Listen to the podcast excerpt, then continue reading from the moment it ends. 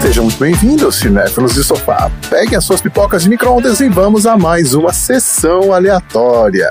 Nesse podcast, a gente sorteia um filme, premia categorias improváveis do cinema e fala sobre temas aleatórios que invadem nossas mentes doentias durante a sessão, como matadores de aluguel que agem à luz do dia, prisões por conta da carteira de habilitação vencida e valetes que adoram um esquema inescrupuloso.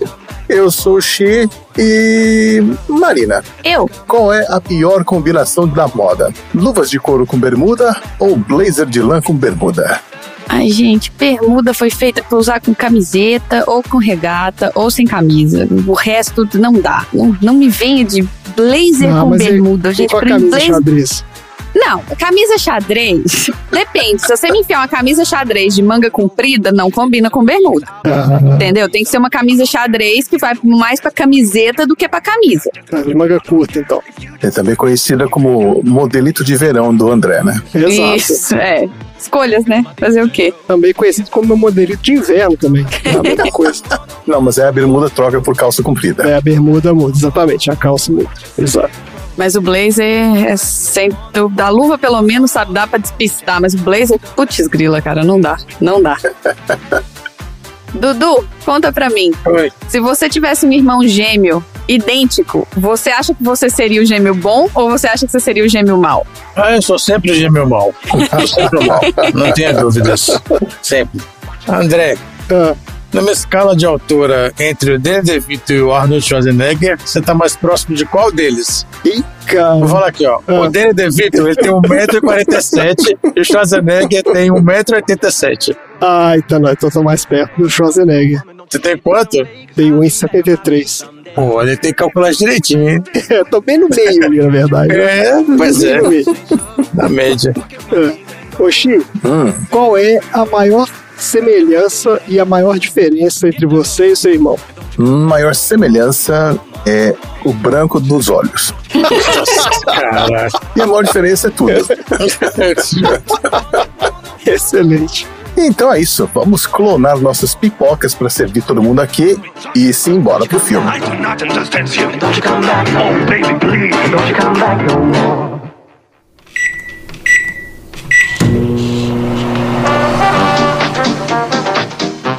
Mas Julius não se importava. Ele havia ficado obcecado com a ideia de que seu irmão Vincent estava com algum problema e que precisava desesperadamente de sua Sessão aleatória.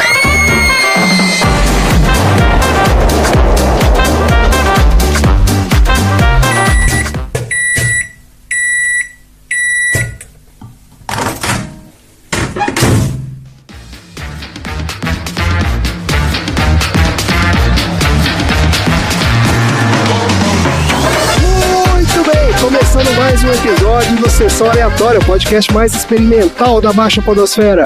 Esse é o podcast preferido dos vigaristas nascidos de experiências genéticas que tretam com seu irmão gêmeo enquanto tentam aplicar um golpe em outro vigarista. Porque aqui no Sessão Aleatória nós já falamos sobre as maiores tretas entre irmãos pela história, no episódio, ó, no piloto de Sessão Aleatória, aqui, episódio zero, a Opa. noite do jogo. Nossa senhora, melhor nem ouvir. Já falamos sobre os mistérios da genética no episódio 122 do filme Hereditário e falamos sobre histórias de notórios ladrões que roubaram outros ladrões no episódio 34 de Jogos Trapaças e Dois Canos Fumegantes. Tá tudo nos episódios anteriores do Sessão Aleatória. E como você já sabe, o Sessão Aleatória é um podcast que tem duas partes. Na primeira a gente fala sobre produção, bastidores e curiosidades do filme da semana, sorteado de uma lista, e na segunda parte a gente fala sobre assuntos aleatórios inspirados pelo filme. E aí qualquer ideia pode ser tema do episódio. Então se você não viu o filme, ouviu e não gostou, não tem problema, você pode continuar ouvindo, porque o filme é só um aperitivo pro prato principal que são os assuntos aleatórios. E hoje é um dia especial, nós temos a volta da Marina ao podcast, olha aí. Ei, Acabou. Acabou, É, chega, acabou o não é dinheiro. assim, não. Vim ganhar um pouquinho mais pra poder viajar de novo. as pessoas já estavam alucinadas com a sua ausência, que é manifestações aqui na sede do Sessão Eu vi, Aleatória, eu vi quebra-quebra. pichar até aqui a porta, gente. né? É. Não, gente, sem violência, pessoal tá voltei. tacando fogo no carro, coisa tava uma loucura aqui. Como é que foi o seu período sabático? Foi intenso, foi bem intenso. E o pior é assim, que eu tô no grupo do Sessão Aleatória, eu tô no grupo dos aleatórios e tô no grupo nosso, né, do Sessão Aleatória. Então eu vi as coisas acontecendo, eu queria muito dar pitaco, mas eu não tinha o direito de dar pitaco, entendeu? Então eu simplesmente ficava quieta, absorvi e falava, não vou falar nada, fica quieta, fica na sua, não se mistura. Mas voltei, acabou, agora vai voltar tudo pro eixo, já tem agenda pros próximos oito meses, já tá tudo certo. Isso, excelente. Deu pra ver todos os doramas que você queria? Acabar os doramas da Não, Netflix? não, não deu, sabe por quê? Porque quando eu fui pro Brasil, era- eu tava trabalhando durante o dia e vendo as pessoas durante a noite, né? Então todo dia eu ia encontrar com alguém e tudo. Então, se tem uma coisa que eu não fiz no Brasil foi ver dorama. Tá, aí complicou, porque aí É, então criou a agora lista um... tá mais. É, a aumentou lista tá. lista. Pois é. Pô, achei que ia diminuir essa lista aí. Não. Tá bom, ó, Marina, que bom que você voltou hoje, porque foi um filme caprichado aqui, ó. O Nossa, filme de eu tô hoje. então. vendo. O filme de hoje é Irmãos Gêmeos, uma comédia que só poderia existir nos anos 80, reunindo dois dos maiores astros do cinema da época. Agora eu tava assistindo o filme, né, e de repente eu me vi pensando, pô, de que baldinho que saiu, né? Porque eu não lembrava, porque a gente faz os sorteios com muita antecedência, né? É pra todo mundo Não, ter não, tempo não, de ver o não, filme. não. Você não lembra do dia que veio esse filme? Eu não lembrava de onde que tinha vindo. Aí eu falei assim, pô, o suspeito número um sempre é o Xi, né? Porque filme dos anos 80. falei, pô, só pode ter sido o Xi, eu vou zoar ele demais por ter botado esse filme aqui. Aí quando eu fui escrever a pauta, eu fui ver lá e fui eu que colocou esse filme no baldinho. né? Olha aí. Foi, exato.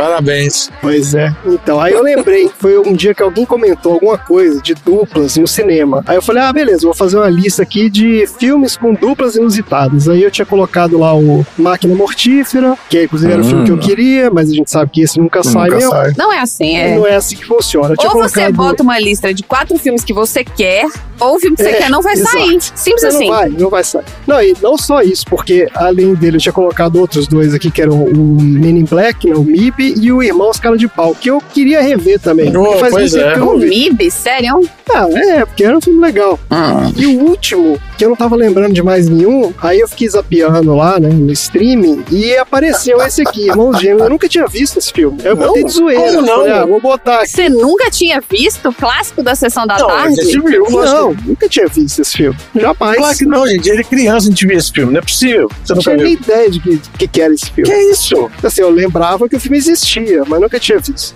É, o Tira de Jardim de Infância, Irmãos Gêmeos, todos esses filmes do Schwarzenegger passavam Sessão da Tarde. É, ué, ô, quando ele tava grávido lá, quando ele tava grávido. é, Júnior. É, o Tiro de infância Júnior. eu vi, Júnior eu não vi também. Não sei não. Mas aí, pô, beleza, coloquei lá o filme, né? E aí saiu essa maravilha. Então, vamos lá. vamos falar desse troço Eu aqui. gostei.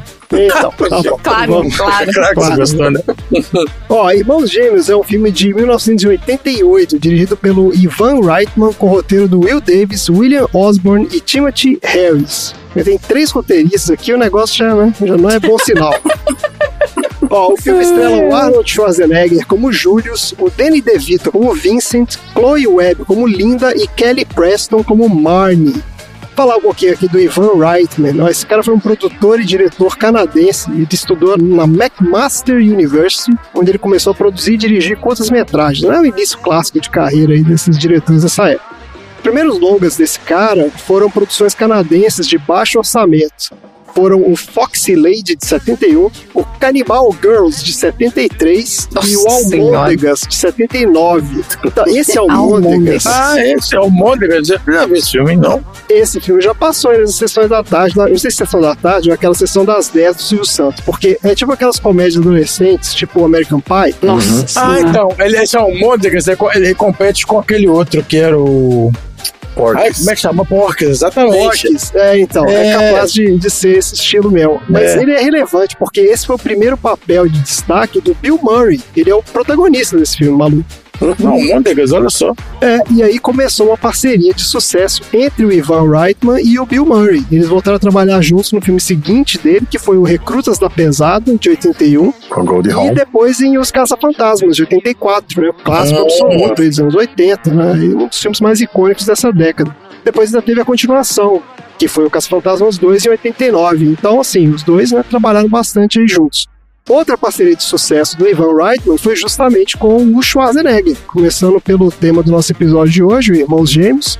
Daí eles fizeram o Tira no Jardim de Infância, de 90, ó, e o lá. Júnior, 94. Aí, Todos esses filmes aí são desse cara. É, é. Ele mudou pouca coisa no roteiro. Eu confesso que tinha coisa que eu vi no, no Irmão Gêmeos que eu achava que era de outro filme, entendeu? De os outros filmes. E tinha coisa que eu achava que era do Irmão Gêmeos que não apareceu. Ou seja, provavelmente ou é do Júnior, ou é do Tira no Jardim de Infância, de algum desses. Exato. Daí nos anos 2000, esse cara acabou focando mais na produção, mas dirigiu alguns filmes também, umas comedinhas nesse estilo, que ele dirigiu Evolução, de 2001, depois Minha Super Ex-Namorada, de 2006, e Sexo Sem Compromisso. Esse filme que eu nem sei de quantos que é, não botei na pau. Só que infelizmente o Ivan Reitman faleceu em fevereiro de 2022, aos 75 anos. Então essa aí foi a obra do cara. Bom, para falar do elenco, a gente traz o nosso quadro Viu Não Viu, onde a gente fala sobre filmes que a gente viu e os que a gente nunca ouviu falar da galera do filme. Lembrando aí do Baldinho. Lembre-se do Baldinho. Não, relaxa, que não tem nada que você falou e agora que merece um baldinho. Não, não. Não, Eu não julgo, eu só tô lembrando. Você viu ou não viu? Ó, o Arnold Schwarzenegger já é figurinha carimbada aqui no Sessão Aleatória. né? A gente já Sim. falou dele várias vezes aqui, ó. Teve o Exterminador do Futuro. É o Hércules de teve o Nova Lies. York, não é? Hã? Hércules de Nova O York, quê? não é o filme dele? Sei lá. Você falou desse filme, que ele. Ele deve ter ele- falado. É, deve ter O primeiro falado. filme dele era o Hércules de Nova York. Hércules em Nova York. Nossa eu não senhora. esqueci, não. Mas ó, então hoje a gente vai falar um pouco mais sobre a carreira do outro astro desse filme, que é o Danny DeVito. Esse cara é um ator, diretor e produtor americano nascido em Nova Jersey, em 1944. Ele se graduou na American Academy of Dramatic Arts e começou a atuar profissionalmente no teatro na década de 60.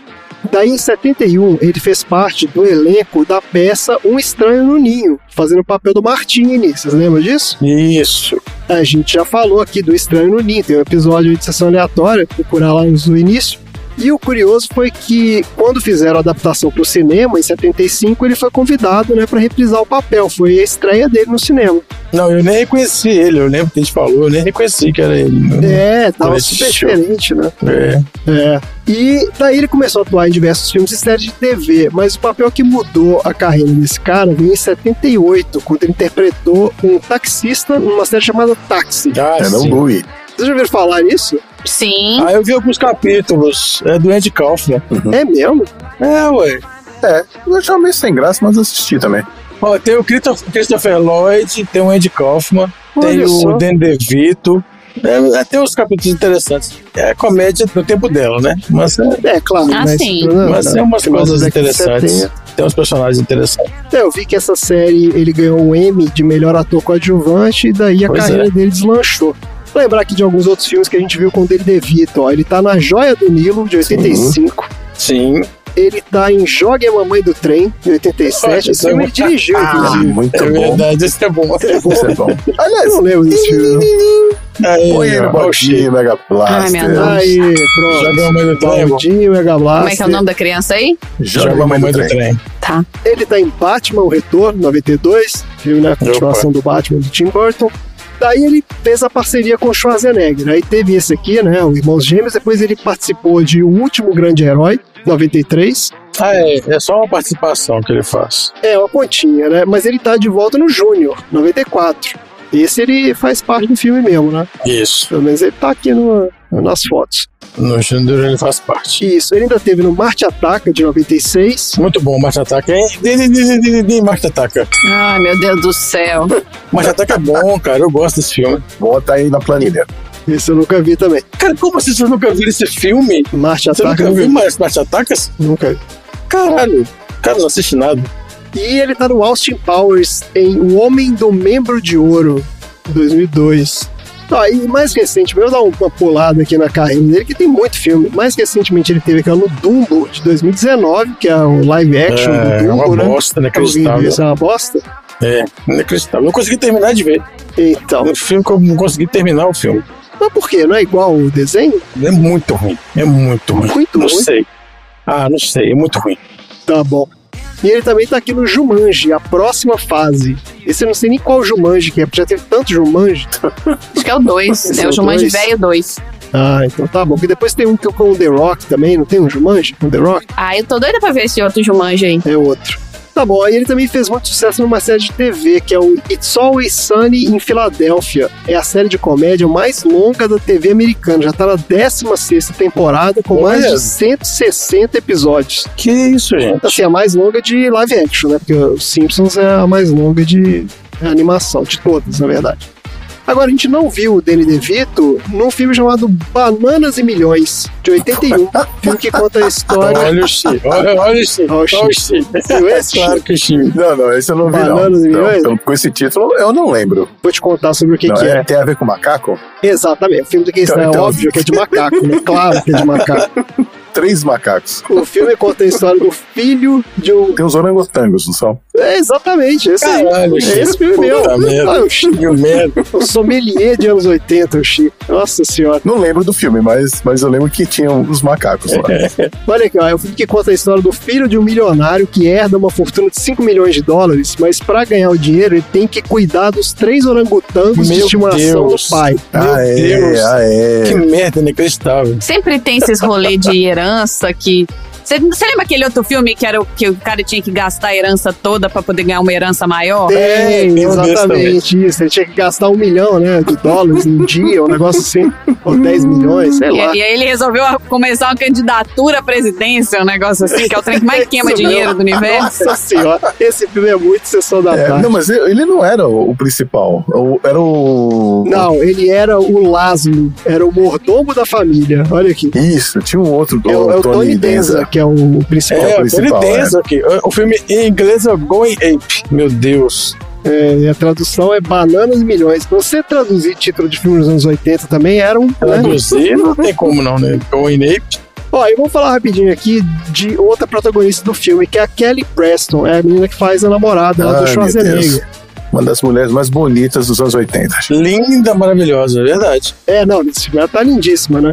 Ela foi uma atriz americana, nascida em 62, estudou teatro na University of South California e começou a carreira aos 16 anos, quando ela foi descoberta por um fotógrafo e passou a atuar em comerciais e fazer pontinhas né, em série de TV e tal. Então, curiosidade aqui, ó, a primeira audição dela, o primeiro teste que ela fez, sabem para que papel que foi?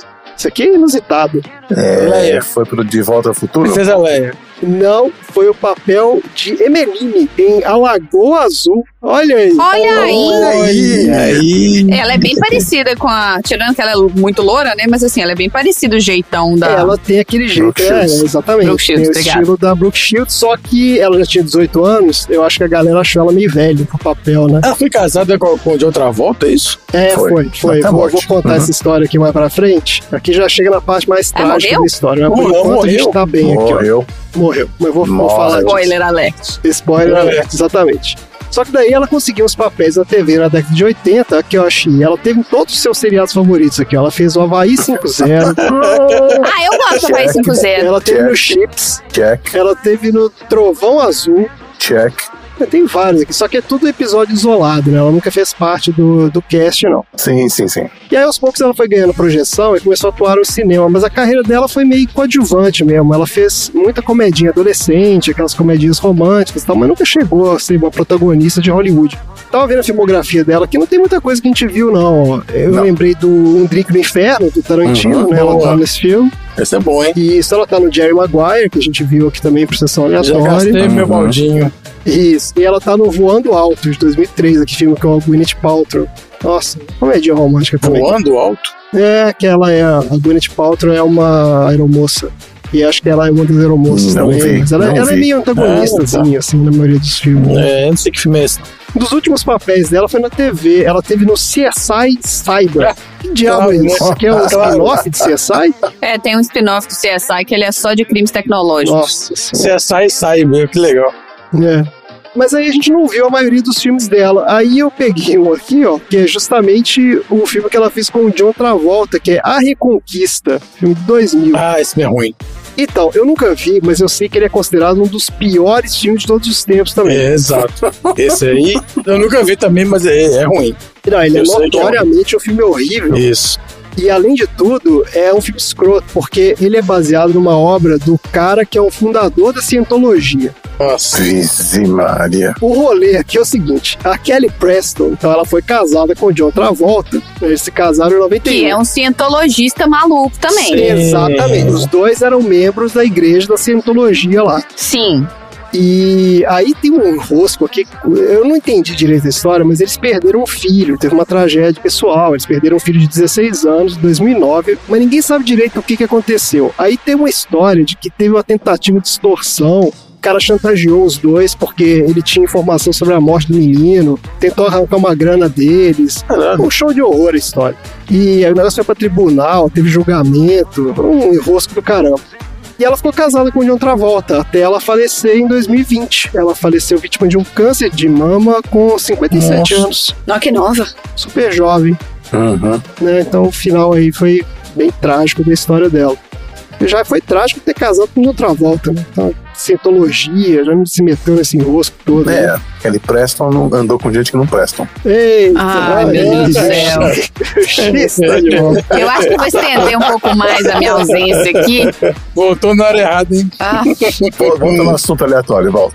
certas coisas não mudam Eu tinha que nunca. contar um meme sonoro daquele dos velhinhos que ficam rindo, que a gente manda no grupinho do WhatsApp. É, tipo isso. Abre um parênteses aí, eu tô vendo aqui os prêmios da Reconquista. Prêmios de ouro, pior filme, pior diretor, pior ator de outra volta, pior ator coadjuvante, o Barry Pepper, pior atriz coadjuvante, Kelly Preston, pior dupla de outra volta e qualquer um em cena com ele, pior roteiro, o escritor recebeu pessoalmente um dos dois roteiristas, pior drama e pior filme da década de 2000. Deus do céu, que é o filme da década de 2000. E foi indicado a pior ator coadjuvante por Forrest Whitaker, mas ele não ganhou. Nossa Cara, senhora. tem o Forrest Whitaker nesse filme, que merda. Ah, tem, né? Os caras tinham Puta dinheiro. dor, Os caras velho. tinham Ah, dinheiro. puta, Fazer esse filme foi caralho. caro pra caramba. Foi uma superprodução na época. Foi. Gastaram milhões pra fazer essa merda. é Inacreditável, é inacreditável. Ó, mas vamos jogar energia lá em cima agora, porque é hora da sinopse do IMDB do Boa. Irmão Gêmeos. Nossa. Vamos lá. Olha aí. Vamos lá. Um homem fisicamente perfeito, mas inocente, vai em busca de seu irmão gêmeo perdido, que é baixo, mulherengo e ladrão. E é isso. Acabou? Acabou, né? É isso. Acabou? claro, pô. Quer mais? Não Cara, tem já como, né? escreveu quase duas linhas aqui, uma linha e meia. Ó, mas vamos lá, vou fazer minha sinopse aqui. Ó. Em 1953, os irmãos gêmeos Julius e Vincent nascem de uma experiência genética que pretendia criar o ser humano perfeito. No entanto, o experimento deu errado e os gêmeos acabaram tomando caminhos completamente diferentes. O Julius, criado em uma ilha remota pelos cientistas responsáveis pelo projeto, se tornou um indivíduo fisicamente perfeito, extremamente inteligente, mas totalmente idiota. Já o Vincent é abandonado num orfanato e criado nas ruas de Los Angeles e se torna um vigarista que vive de pequenos golpes, mas está sempre endividado. 35 anos depois, em 1988, o Julius fica sabendo da existência do irmão e parte para Los Angeles para encontrá-lo. Apesar do relacionamento entre os dois ser inicialmente conturbado, eles acabam criando um laço afetivo e embarcam juntos em uma jornada para descobrir mais sobre sua origem. Mas tudo se complica quando Vincent se mete numa perigosa conspiração envolvendo um multimilionário inescrupuloso e um assassino de sangue frio que farão de tudo para acabar com os gêmeos. E é isso o filme. É isso. Vamos lá então, opiniões aqui sobre o Irmãos Gêmeos. Eu vou começar com o Chia, que falou que adorou o filme. Esse era o filme que você queria ver. Falei que eu gostei. Não, pô, você amou o filme. Porque eu não lembrava muito bem do filme e tal, mas assim, por ser um filme dos anos 80, né, levando isso em consideração, eu achei que o filme, apesar de ter uma trama bem rasa, ela tá bem amarradinha, sabe? E o filme em si é uma mistura de Capitão América, Truman Show e o Virgem de 40 anos, né? Você bota isso no liquidificador e, e sai esse filme aí. Por que Truman Show? Truman Porque Show. ele fica. porque o cara é criado no laboratório. Ele não vive uma realidade, né? Ah, tá. É, ele vive numa bolha, é isso mesmo. Isso, então. Uhum. Bem e sacado. assim, é, você saber que o ser humano perfeito, depois de anos de estudo, é o Schwarzenegger, é meio broxante né, fudeu, pra né? da humanidade. Mas, então, assim, Uma coisa que não é perfeita são os dentes, né? Os dentes não foram. É, eu não nem tudo. Porque aquele mix dos pais dele ali também era de doer, né, cara? Nossa, É qualquer que coisa, isso. né? Eram uns caras nada a ver ali Os também. velhão, né? Os velhotes, esquisito. Uns velhinhos que esquisitos, né? experiência mais arrombada essa também, né? Você pega e sopa, tinha mais um filhote que joga ele pra lá. É, Pô, é, é muito, falta muita ética nesse experimento aí, né? Nossa, total, né? cara? Nada faz sentido ali. Então, mas assim, levando tudo isso em consideração, até que o filme tá bem amarradinho, a história te pega besta pra caramba, mas você vai até o final, assim, é um típico filme de sessão da tarde. É, dá pra divertir, né? Dá pra passar o tempo, velho. É, só tem uma coisa que eu fiquei puta com o, o, o Vincent, não, é o irmão dele, o. Július. É, não o Julius, o Vincent. É o Fiquei Vincent, puta é. com o Vincent, porque ele abandonou o gato, maldito. Ah, Ah, é o mesmo, Judas, e deixa eu cara- falar. Sim, mas ele é É, voltado, o cara hein? chega na Ele é nada, casa. Ele fugiu. Não, ele ia buscar o dinheiro e ia voltar. Não, ele ia então É, voltar, só ah, não, que. Ele é pro Brasil com o dinheiro. Ele Falou é que pro Brasil. É, não, abandonou mesmo. é- E quando o assassino chega na casa dele, ele fala, né? O gato tava revirando lixo lá, Pois porque é. não tinha comida É. mais. O É, o cara abandonou mesmo. cara largou o gato sem comida, pô. Maus E, tratos. assim, 5 milhões de dólares em 1980 no Brasil, o cara comprava, sei lá, o Amazonas, cara. É isso mesmo. Ele ia viver como um rei aqui. É mesmo, o plano dele era vir pro Brasil, cara. É, todo mundo vinha pro Brasil nessa época. Todo mundo. Tinha é isso meu. E você, Marina, retornando aí, sessão aleatória com esse filme maravilhoso. O que você achou de desse filme? Vendo toda a lista dos próximos. Escolha do seu marido, tá? Não, escolha não, sorteio. Ah, sorteio. tá. Escolhi nada. Vendo Tá a bom. lista dos últimos e dos próximos, eu não sei se foi tão ruim assim voltar nesse, entendeu? Porque assim, É, tem digamos coisa que a pior, lista tem- tem não muita tá coisa pior aquela por aí. coisa, aquele primor maravilhoso de nossa, eu quero muito gravar esse, entendeu? Tá Mas é Qual foi o gostoso. último filme que você quis ver? Ah, é verdade. Boa O pergunta. episódio 2 do Sessão Aleatória. Ah, sei lá. Não, É, com dorama. Tem vários filmes que eu assisto. Eu já assisti até filme que eu não participei. É, não, e ela tava querendo colocar uns filminhos aí no baldinho, ela tava. É, então. Eu só achei injusto eu já voltar metendo uma lista minha, apesar de que eu era próxima da fila, porque assim, eu fiquei um tempo fora, então eu vou deixar dar mais uma rodada na fila antes de eu botar meu balde novamente, pra eu merecer o meu lugar aqui. Mas. Eu já tinha assistido esse filme, ponto. Sim, já tinha assistido, Sessão da Tarde, mas é aquele efeito Sessão da Tarde que você tá assistindo o filme e fazendo outras coisas, porque você tá na casa da sua avó brincando de tarde nas férias. Ao mesmo tempo, é na mesma semana que passa Júnior e que passa o Tirando Jardim de Infância, e como sabemos, o primor de atuação do Arnold Schwarzenegger, onde todos os personagens se misturam e viram uma coisa só, aquela maçaroca de personagem. Foi ele que fez o Herói de Brinquedo também, não foi? Foi. O Herói de Foi, Brinquedo era Herói de outro Brinquedo também, também. de Sessão É. da Tarde. Então, assim, eu não lembrava, eu zero lembrava do negócio do estacionamento, que ele roubava o carro no estacionamento. Eu lembrava, na hora que apareceu a mãe, que ele achava que era a empregada lá da casa, na hora que bateu o olho, eu falei, ah, aquela- essa é a mãe, lembrei. Essa aí é a mãe, que vai fingir que não é mãe, mas depois ela vai falar que é mãe. Esse pedaço eu já sabia, assim, eu lembrava. Não lembrava que o Arnold Schwarzenegger tinha perdido a virgindade, provavelmente porque eles devem cortar esse pedaço pra se Ah, passar olha na aí. sessão da tarde, né? Deve dar aquele skip. É mesmo? Engraçado. É, porque sessão da tarde, você não vai passar essas coisas, Ah, por mais claro que seja. passou. Não Cara, mostrou os nada, caras passou tesouravam sim. esses filmes Mostrou todos, sim. cara. Eles Acho que a gente tesouravam não via muito o filme. inteiro. Mostrou sim. Ele, é, né, mostrou essa cena, não teve nada demais. Mostrou na sessão da tarde? Mas mostrou que, pelo menos o que eu vi. Eu não sei se vocês viram outra coisa, porque eu vi só. Não teve cena de sexo, nada. Só- Não, não tem teve, cena, mas é eu acho assim, não insinuação, tinha nem, entendeu? né, é. Insinuação que- Claro que mostrou na sessão da tarde, gente. Década de 90, 80, claro que passou. Ué, Ah, eu não lembrava. Enfim. não é Eu claro. esperava mais história, entendeu? Entre eles aparecerem com as crianças e a mãe reconhecê-los. Na minha cabeça tinha mais história do que aquilo. E de repente acabou o filme. Ó, acabou. Foi muito assim. E eu não lembrava que ele tinha ficado, que o Vincent tinha ficado com aquele um milhão de dólares, sabe? Que ele fica assim, 4 milhões? É. Nossa, era muito dinheiro, 4 milhões. Eu achei interessante, só foi, isso foi legal, isso foi legal. Foi uma sacadinha legal do final ali, né? De mostrar que ele, sabe, sei lá como, tinha guardado um milhão do dinheiro, que tava em dinheiro vivo. Como que ele guardou aquele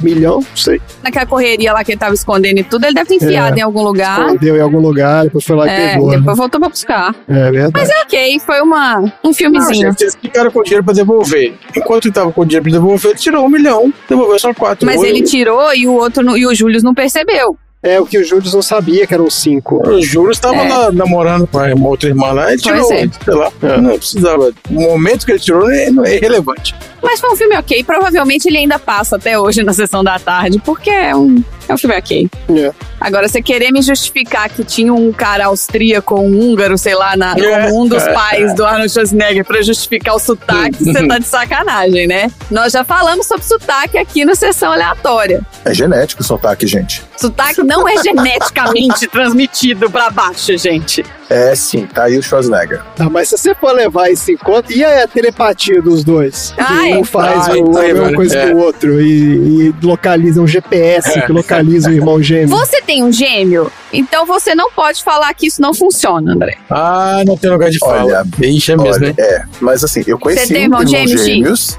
Sim, na minha rua tinham dois japoneses que eram gêmeos, era muito raro. Ah, E eles falavam essas coisas esquisitas mesmo, sabe? Do tipo, de repente ele estava sentindo uma dor de cabeça, falou assim: meu irmão também deve estar com dor de cabeça. Alguma coisa assim, sabe? Eles tinham essa ligação esquisita. Nossa, pô, que doideira. Ah, não é possível. É, ainda mais univitelinhos, sei lá.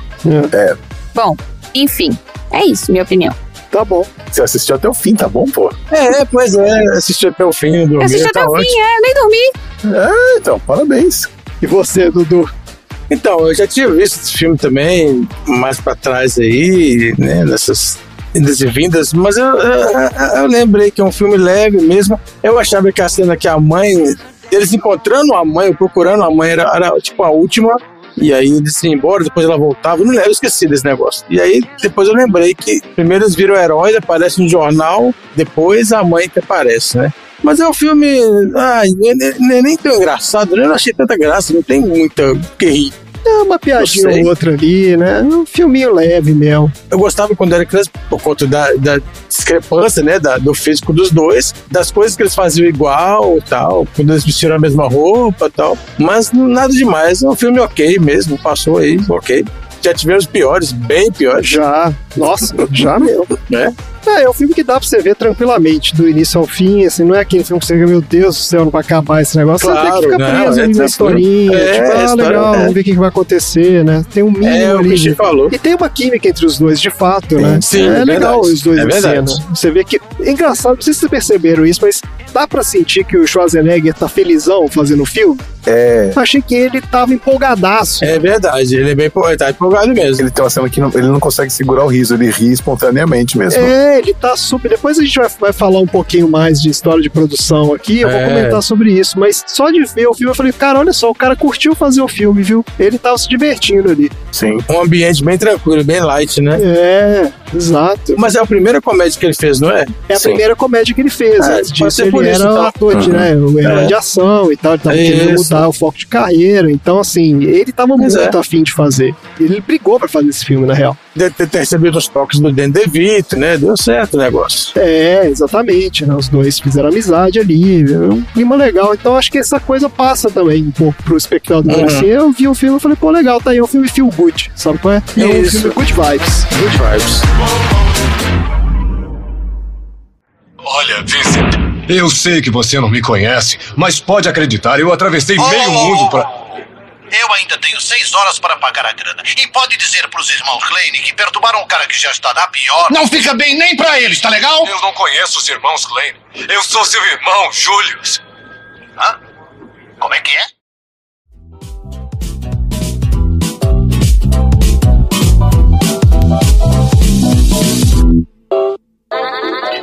Beleza, minha gente, é isso. Vamos falar um pouco então da história de produção, até pra gente expandir um pouquinho dessa história que a gente comentou aqui, ó.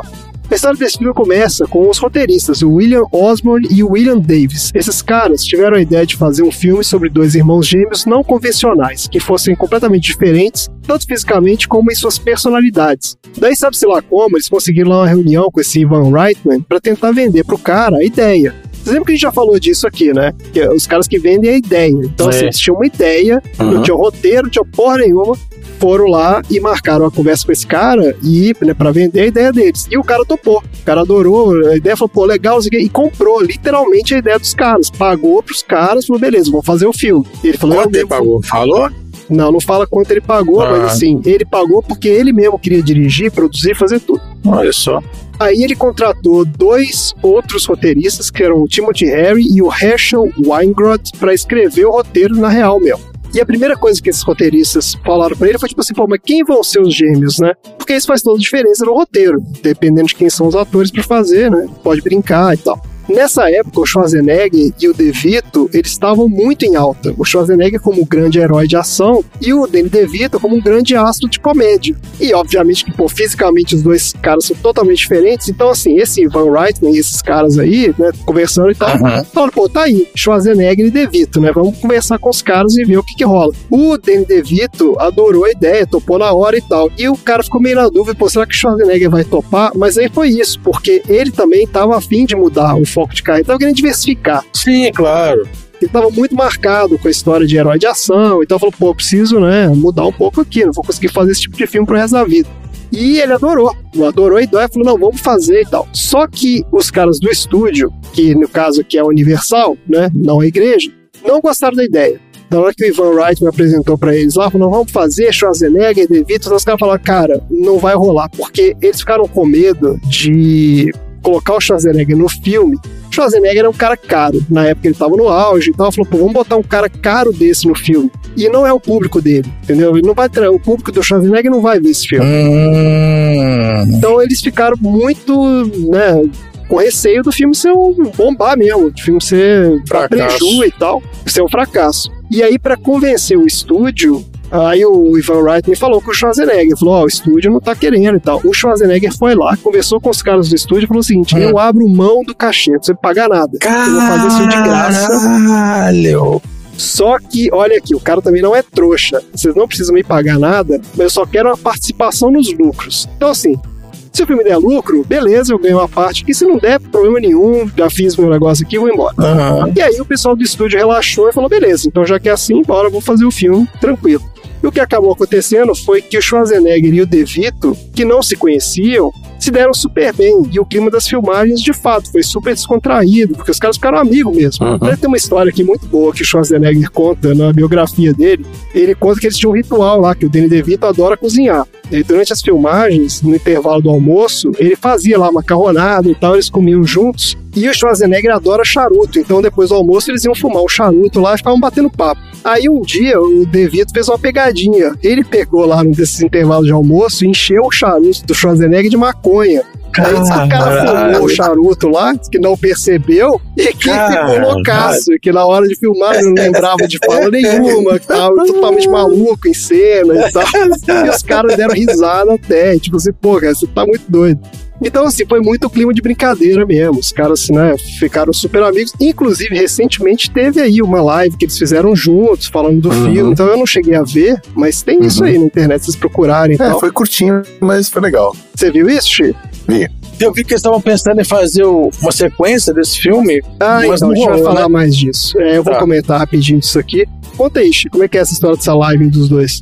Ah, foi super rapidinho. Ele tava falando, ele tava é, dando um- uma live sobre algum assunto aleatório e tal. E aí, Opa, assunto no aleatório, final, vou chamar aparece ele o pra Danny fazer. DeVito. É, chama ele aí. É, ele aparece o Danny DeVito com, acho que uma, um bode, uma cabra, dando de Deus. um comer assim, pros bichos. E ele chama o DeVito de irmão dele. Ah, entendi. Ele faz a piadinha do filme. Tá bom. É, assim, mas assim, eles, eles eram, viraram amigos mesmo, viviam se sacaneando. Aham. Eles viviam se sacaneando no set mesmo. O Danny DeVito falou que ele de vez em quando entrava em dieta e queria comer salada. E o Schwarzenegger mandava trazer um monte de caixa de, de donut, de doces, essas coisas lá pra, pro trainer deles. Olha. Né? Só pra sacanear. Mas assim, beleza. Tá eles sempre são amigos até hoje. Olha aí. É, eles ficaram amigos pro resto da vida mesmo. Então, assim, foi um, um clima super E é legal. né? interessante, o Schwarzenegger, essa decisão dele de eh, abrir mão do cachê foi a mais acertada possível, porque com esse filme ele ganhou mais dinheiro do que com todos os outros cachês que ele ganhou dos, dos terminadores dos filmes. Ah, exatamente. Vamos falar disso aqui. Olha ó. isso aí. É, porque olha o que aconteceu. O filme foi um sucesso absoluto de público. O orçamento desse filme foi 18 milhões de dólares e ele rendeu 216 milhões. Ei, O Schwarzenegger, nessa história de não receber o cachê, negociou 20% da bilheteria como pagamento pra ele. Então ele embolsou pelo menos 40 milhões nessa brincadeira. Entendeu? É Esse que foi o negócio. Então, assim, foi o melhor negócio que o cara fez na vida, meu cara. olha aí.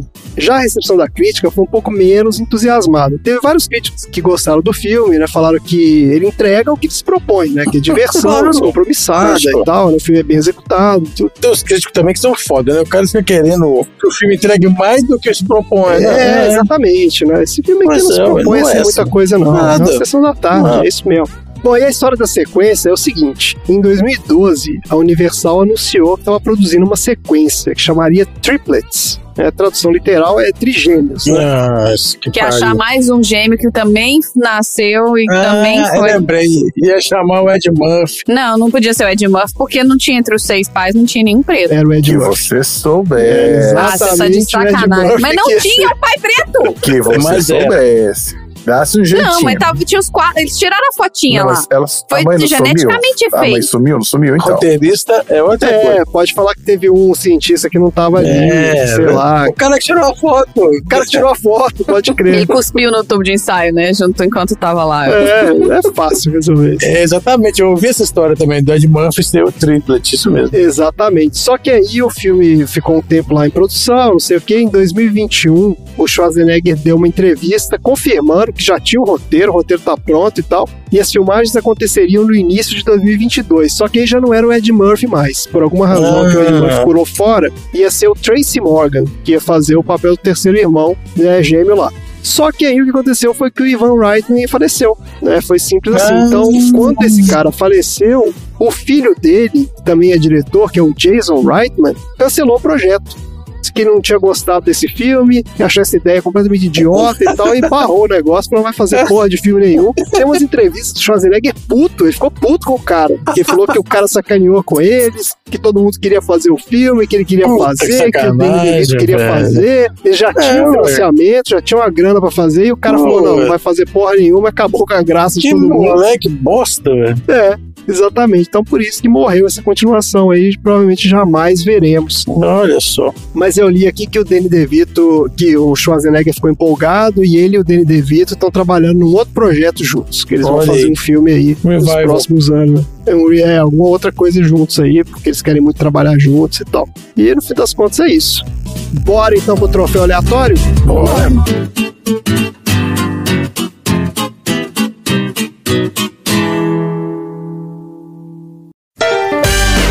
Troféu aleatório.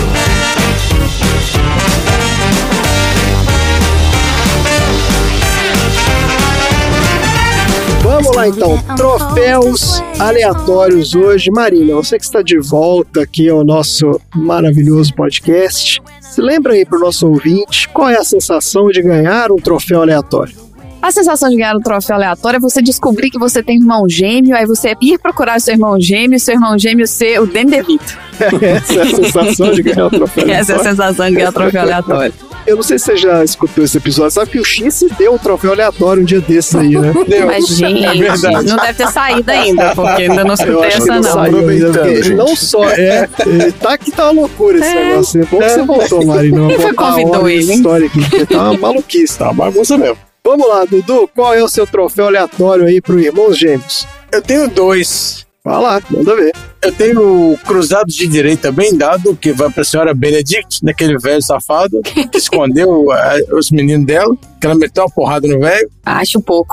E eu tenho o troféu corrente do spawn, que vai pra corrente infinita, que cai na cabeça daquele maluco lá. Ele fica cinco minutos caindo aquela O cara corrente. morreu. Porra, claro que morreu. Tá, morreu, né? Claro que morreu. Na primeira vez que bateu na cabeça, já morreu. É, só com a primeira Tá doido. pancada já foi. Gancho, né? É, aquele gancho daquele tamanho, é. Explodiu o cérebro do cara ali, né? É, claro. A corrente depois fica cinco minutos caindo. É, corrente do spawn. Você assistiu essa série da Netflix aí, que era o A Batalha dos 100, que era os coreanos bombados? Eu não. É um reality show de coreanos bombados. Exatamente, reality show de coreanos bombados. Não, gente, eu não tô conseguindo assistir essas coisas, não. O que acontece é que a final, a última prova é isso. O cara tinha que puxar uma corrente infinita. E o cara ficava lá 40 minutos puxando a corrente, os dois caras ali. Pô, a disputa foi de corrente. Até um dos dois desmaiou. É, até um chegar no final, né? Que desenrolava o carretel primeiro. Só que era um Entendi. carretel gigante, com uma corrente gigante. E os caras ficaram lá igual maluco puxando o negócio. Pô, loucura. Vamos lá, Chico. Qual é o seu troféu aleatório aí pro Irmãos Gêmeos? Eu também tenho dois, então. Então vamos lá.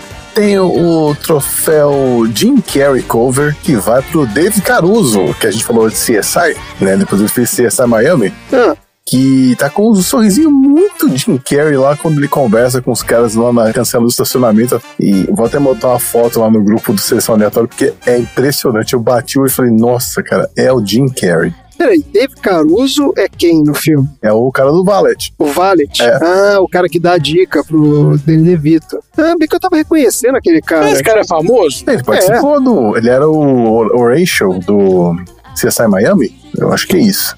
Ah, não conheço, não. Diz isso na cara do Jim Carrey. É porque eu tava lembrando dele, mas ele, é- ele tá, obviamente, que muito mais jovem ali, né? Mas eu tava realmente lembrando, agora que você falou, é isso mesmo, é o cara do CSI. E o outro troféu é o troféu Mineirinho, que vai pro Jeff Beck, né? Um dos maiores guitarristas de todos os tempos, que faz uma ponta no filme lá, quietinho, sem chamar atenção. E aí ninguém Por que percebe. o Jeff Beck tá nesse filme? Tá no filme. Não, é- não é possível. Quando a banda começa a tocar lá, é ele? É o Jeff Beck. Ah, na banda lá do Patos Caipira. É, porque parece muito rápido ele tocando. né? Parece muito rápido a cena dele. Sim. Que raio de, de participação faz que nem chamaram atenção, nem comentaram, nem nada. Eu acho muito absurdo. Pô, mas Ah, nem. Deve ser amigo de alguém. É, devia estar passando lá pela. Pode ser. né, lá pela filmagem lá no dia. Tipo, ah, sobe aí, faz um- uma pontinha aqui pra mim. Nem tem aqui, eu tô botando aqui irmãos gêmeos, Jeff Beck, não aparece nada. Pois é, Será que é ele mesmo, Xi? é ele mesmo. Tá no crédito? Ah, eu não Tá procurei. acreditado? Eu bati o olho no filme e falei, olha aí, Jeff Beck. Olha só, cara. Meu, Xi é um cara observador mesmo. Ah, é, tá alguém falando mesmo, ó. Toma a cena, tem o Sim. Jeff Beck. é. É o famoso cameo. Ah, olha só, o tema do filme é do Jeff Beck. O tema do filme? Que tema do filme? É, do Tem filme tema? Irmão Gêmeos, Tem um é do, tema? do Jeff Beck. Mas que tema? Tem uma hora Música, que toca tema? uma música. É, é, tem uma hora que toca lá falando de irmãos, não sei o quê, um Ah. de irmãos gêmeos e tal. Nossa, É do Jeff Beck. nossa, mas você. É Verdade. Nem, nem reparei que tinha um tema esse filme. Tem. e você, Marina, qual é o seu troféu aleatório aí pro Irmãos Gêmeos? O meu troféu aleatório é o troféu Sertãozeira de chavosidade máxima, Ah, que vai pra meia do Arnold Schwarzenegger lá, que era o tênis com a meia chavosa e bermuda. Ah, então eu já vou engatar o meu troféu no seu aí, porque é- tá dentro da mesma categoria. O meu é troféu de calça sem tropeito, de melhor caimento de figurino, pra todo mundo desse filme, porque todas as bermudas estão acima do umbigo, se você reparar. Mas isso era moda dos anos 80, eu não lembro de Era. usar esses bermudas Cintura em cima do alta. umbigo. No final dos anos 80. Ou mexe a era. calça É? tropeiro e deixa o biguinho de fora, tem até a música. Dando até rola, rebola, rebolando sem parar. Aliás, esse período de 88 a 92, a moda foi, pelo amor de Deus, né, cara? É, foi pelo caprichado, né? amor de Deus, caprichado, no mau gosto. E, e eles usam o blazer com aquela camisa listrada por baixo. Nossa. cara, que coisa. É muito esquisito. Eu ia dar o troféu Agostinho Carrara pra aquele figurino É, lá do blazer com a exatamente, camisa. isso aí, Mas acho que o exatamente. troféu Agostinho Carrara é o blazer ou a calça tinha que ter estampa também. Então eles não chegaram lá ainda, entendeu? Não, mas tem a hora que eles vão ver a mãe deles lá no. Eles estão achando que vão encontrar com ela e eles estão levando as flores e tudo. E eles estão com umas camisas que é inacreditável. Uma é vermelha e a outra é roxa com azul. Trouxe tudo cheio de florzinha. Nossa, é uma maluquice, cara. É um figurino caprichado mesmo. Vamos lá, quem é que vai entregar esses troféus hoje? Irmãos gêmeos. Mas irmãos gêmeos geneticamente modificados, né? Tem que ser, Não é. Irmãos gêmeos que, de fertilização in vitro. tá certo. E nós temos algum recado hoje, Marina? Você tá voltando aí? Não sei se você tem algum recado. O recado é o seguinte. Eu Ah. senti que caiu muito assim a quantidade de filmes que foi colocado no nosso baldinho aqui do Ah. Sessão Aleatória. Então eu acho Não é que possível. não tá sendo falado com tanta Esse Veemência. recado não está sendo passado corretamente, então eu queria aqui usar esse momento para lembrar todos vocês que o balde de filmes do Sessão Aleatória está aberto. Ele é aberto a todo mundo. E se você quiser que algum amigo seu se torne um aleatório, fala para entrar aqui no link do post. Tem lá como, mande pra gente a sua sessão aleatória, faça parte dessa bolha maravilhosa, incrível que somos nós. Seja mais um nome na nossa planilha, bota um filme pra gente assistir, um filme que você gosta. Se você quiser um de nós participando do episódio, você pode colocar no comentário que a gente tenta fazer com que a agenda funcione e o participante que você quiser que participe vai participar. Eu tô acrescentando mais uma promessa aqui no balde. Ah, isso aí é, é, isso aí nunca foi combinado, não. É, se falar, eu Chegou quero agora. que o Dudu assista, vai ter que ter o Dudu no episódio, nem que a gente rearranje o Olha um rolê. só. Pô, tinha que ter o do Batutinhas. né? Ainda É. bem que não tem batutinhas dois, né? Se a gente tivesse essa regra. tá bom. Agora é regra. É, assim como todas as regras do Sessão Aleatória, a regra é criada durante o processo, entendeu? É Exato. E quem chamou a Marina de volta? Que absurdo. Vai, continua de É porque férias o aí. Tom foi namorar hoje, no dia dos namorados. Olha Ele aí. esqueceu que casado já não é mais namorado, Ele né? tem Então, filho, assim. Tom é. tem filho, né? Não, mas a gente também não tem nem por isso bem. Tá todo mundo aqui. Não, mas é porque o dele é mais recente, o dele é mais recente. Então, beleza. Bora para os assuntos aleatórios.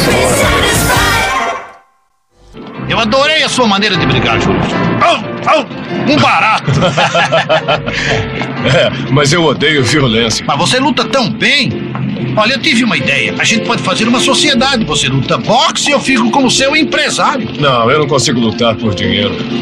Não tem problema. Você fica lutando que eu fico com o dinheiro.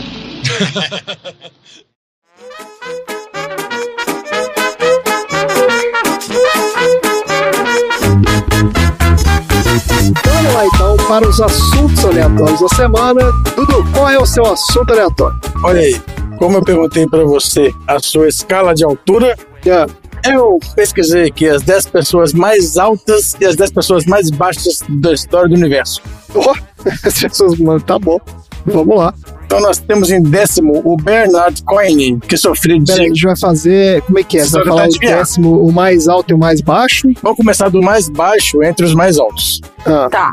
Então, das 10 pessoas mais altas, o Bernard Cohen, ele sofria de gigantismo enucoidal, que é uma constituição corporal alta e magra com membros longos. Deus E aí, quanto que vocês acham que o Bernard media em metros? Então, 2, 2,35. 34. 33. Todo mundo errou. O Bernard tinha 2,43 metros. Caralho. Só que tem uma indicação que ele pode ter chegado até 2,54 até o o ano que ele morreu. Já que Caramba, ele tinha ele crescimento continuou crescendo. contínuo. Isso, mas não Olha foi aí, comprovado. cara. Não foi Nossa, comprovado, então ele- a mensuração do registro dele foi 2,43. certo. Temos em nono o Don Coiler. Ele foi medido entre 69 e 70. E aí ele morreu em 81. Hum. Nessa época, ele foi considerado a pessoa mais alta do mundo. E quanto que ele media? Ai, é tem que ser é 2 e 46. 2,45. 50? 2,5? 2,48. Olha, aí, nem Tá 46, nem 50. Eita. Vocês estão quase. Temos o Vikas Upal. Opa. Ele era um cara, um residente da Índia. Peraí, peraí. Ah, começou, começou. Oxi, Peraí. pelo amor de Deus. Pô, vamos crescer, vamos crescer. Caralho. Cara, é, eu sei que falou opa. Não, um pau desse tamanho, né, não tem como não, não né? Então, Ai, não. Ah, não, não, não, Eu já não, não. tava prevendo isso. Pois é. Ah, O Vicas, ele foi um residente da Índia. Ele morreu em 2007, esse cara. Olha aí. Só que ele nunca foi oficialmente medido pela galera do Guinness. Então, tem um pouco de controvérsia de acordo com, a- com o tamanho dele. Ah, teve o juiz do Guinness, Isso, é. especialista em Ninguém medir a sabe altura o tamanho do dos pau. caras. Então esse eu vou falar. Ele variou entre 2,70 e 2,43. Ah, peraí, pô. E teve gente falando que era 2,51 aí. Por isso que ele tá em, em sexto. Ah, Fizeram a média, pegaram a média. É, ele em oitavo, quer dizer, ele tá em oitavo. não, é flácido e rígido. Ah. que isso, Chico? o Chico, o Chico ou o outro? O sétimo é o Sultan Kozen. Ah. E aí, ele teria nos registros do Guinness quanto? 13 e 51. 50. 50, 51. André, 52. 51, o Xi acertou. Ah. Aê! Olha aí. E esse Sultan, ele também tem o recorde de maiores mãos e pés. E ele é vivo, ele tá vivo até hoje. Quanto que ele calça? Ah, não vi, só tá falando aqui que ele tem... 72. tem um- 32. Não, que é isso. Ó, a partir de 2012, o crescimento dele foi interrompido. E aí, ele espera que ele consiga viver mais tempo. Mas foi interrompido medicamente ou parou assim do nada? Assim que já porque é 2014, então pode ser que ele esteja morto já. Vamos Ai, torcer meu pro Sultan Deus, tá vivo ainda, né? começou. O Dudu sempre com as suas Dudu com fontes. os artigos dele 30 anos atrás. é, com as suas fontes altamente. Você sabe que é. 2014 tem quase 10 anos isso, né? Não é ontem o dia. Pois é, mas foi o que eu achei. E o sexto, o Edward Beaupré, o Edward Beaupré, ele foi medido também com 2,51 quando ele faleceu. Ele era chamado de Willow Bunch Giant. Esse caras nunca vivem muito. Os caras não vivem Não, muito. não porque, vivem. né, É, sempre ele sofria tem- com a glândula pituitária hiperativa. É, sempre tem um monte de problema. é Complicado. Isso. Ó, mas esse cara, ele é acreditado como o lutador mais alto do mundo. Ele participava do circo popular Barnum and Bailey no século XX. Era aqueles freaks. Ah, é daquele freak show, era aquele P.T. Barnum, não era? Isso, é o- Barnum and Bailey. É, É, esse cara aí. esse cara aí tava lá. Esse cara tá naquele filme Gangues de Nova York, ele aparece lá. Isso, exato. Era o cara do freak show, que solta os bichos todos na cidade. Isso. Temos o Vaino Milirini, Hum. que entre 1971 e 1973, ele era a pessoa mais alta viva. Hum. Só que ele não cresceu continuamente ao longo de sua vida. E aí, com 21 anos de idade, quanto que ele estava medindo? Daí Tem que ser 2,55. Não. Com 21 anos de idade, ele estava com 2,20, mas aí, ele, até os 30 anos de idade, ele teve um surto de crescimento. Nossa, imagina você ter um surto de crescimento depois dos 22 anos de idade. Em 9 anos, ele cresceu 32 centímetros. Foi para 2,52. Sim, É muita coisa, é muita É uma coisa. cabeça e meia. Ele foi considerado também uma- o soldado mais alto, né? Vivo, porque ele fazia parte da Força de Defesa da Finlândia. Mas aí explica por que, que o cara crescesse tanto? É, o que, que é isso? É um desbalanceamento de Tem umas, umas questões que são genéticas, tem a questão da glândula, Uhum. tem, hormônio? tem vários tipos de crescimento, de gigantismo. Tem umas diferenciações aí. Geralmente questão hormonal mesmo. Ah, Tudo vai afetar a questão hormonal. tá bom. Quem mais? Tem o Stadink, da Ucrânia. Ah, Só que esse cara não quis submeter ao protocolo de medida do Guinness. Ele não quis. Só que Aí, o eles Guinness. dizem que Ah. é, ele morreu em 2014 e ele tinha a altura registrada de 2,57 metros, se for verdadeiro isso. dois, ah, porque ele falava que é 2,57. É, mas ele não deixou ninguém, ninguém chegar perto dele com uma fita métrica. Mas será que o Guinness paga pra, pra medir esses caras? Porque Eu o acho cara- que paga. Eu acho que É, paga pro cara é, tem que aparecer. pagar, acho que né? sim. É, acho que sim. Primeiro, assim, é, o Guinness, ele funciona assim: você tem que. Ele recebe registros, né? E aí ele vai atrás pra poder confirmar. Agora, não é verdade, você Não, que então, paga. mas a gente tem, tem um episódio aí do podcast de garagem. Tem, pois antigo. Qual que é, Marina? O episódio do PDG que a gente, A gente falou fez um dos. de Não, a gente Guinness, fez né? um dos, gui- dos recordes, é. E a gente fala um pouquinho sobre essa história de como é que funciona o Guinness. É meio que assim, ou você chama o cara do Guinness, você paga uma grana lá, né? não é isso? Você paga uma grana? Você paga pra se inscrever no Guinness, eles mandam um fiscal, e aí você faz o que tiver que fazer com o fiscal assistindo, né? Se, tiver, Isso. se for uma ação, alguma coisa assim. Mas eu acho que deve ser uma coisa que foi mudando ao longo do tempo. Acho que no passado não devia ser isso. Esses caras aqui não chamaram o cara do Guinness pra ir lá medir, entendeu? Então, não, ninguém acho que fez alguém, isso. pode- alguém, alguém da família pode ter É, alguém chamado pode ter e aí ele se comentado, né? e recusou, o cara entendeu? do Guinness É. foi lá e falou, não, vai medir porra nenhuma. É, o cara Tá ficou puto e tal. É. Temos em terceiro o John F. Carroll.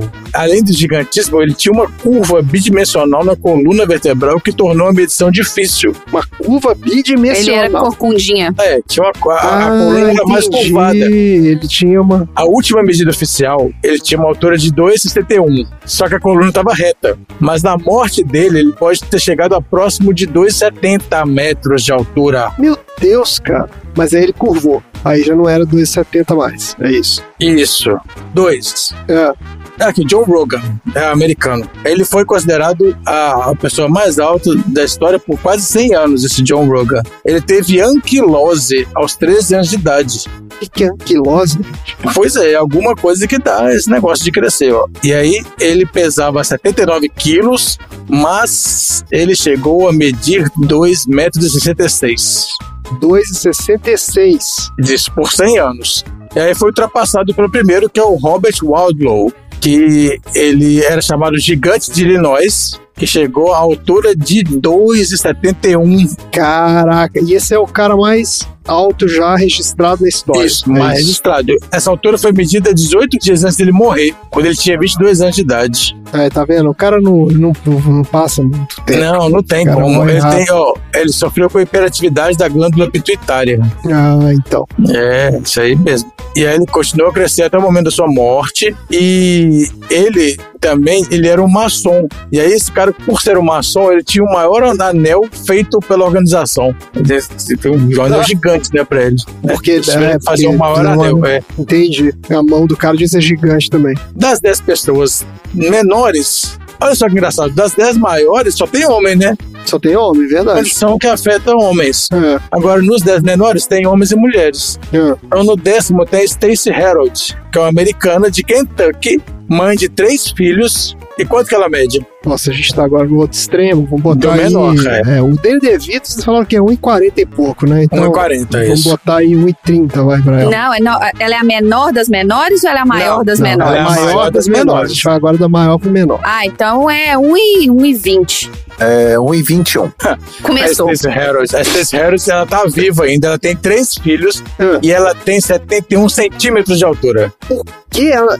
É. Gente, do 71. céu, É que faz um reality show? Ah, não sei, gente. Eu Reality não conheço reality show? show, Como pelo assim, amor de reality Deus. show? Assim, é, Eu sei que ela tem Harold? três filhos. É, sei que ela tem três filhos. Deixa eu ver aqui. Então, porque existe o reality show das pessoas. Pessoas pequenas, tem, tem. não, tem. tem. claro que tem, mas, eu não acho sei. que se ela não, né, tem Maria? né? Porque- é, mas é porque ali a graça é porque é uma família de. Né, eles têm. Nanismo. É nanismo, né? Tem um nome técnico. É ainda diz primordial. Só que é, o lance ali é que todos os filhos têm nanismo também, mas um não tem. É. É, pois Tem um é. menino, inclusive, que eu sigo ele no Instagram, que a mãe dele, a casa da. é, A mãe dele Ah, tem é nanismo, o a cara casa é do- toda do adaptada, a trompete, cara do trompete. trompete? Esse Ah, mesmo. ele é muito bom, é muito bom Ele esse é cara. ótimo.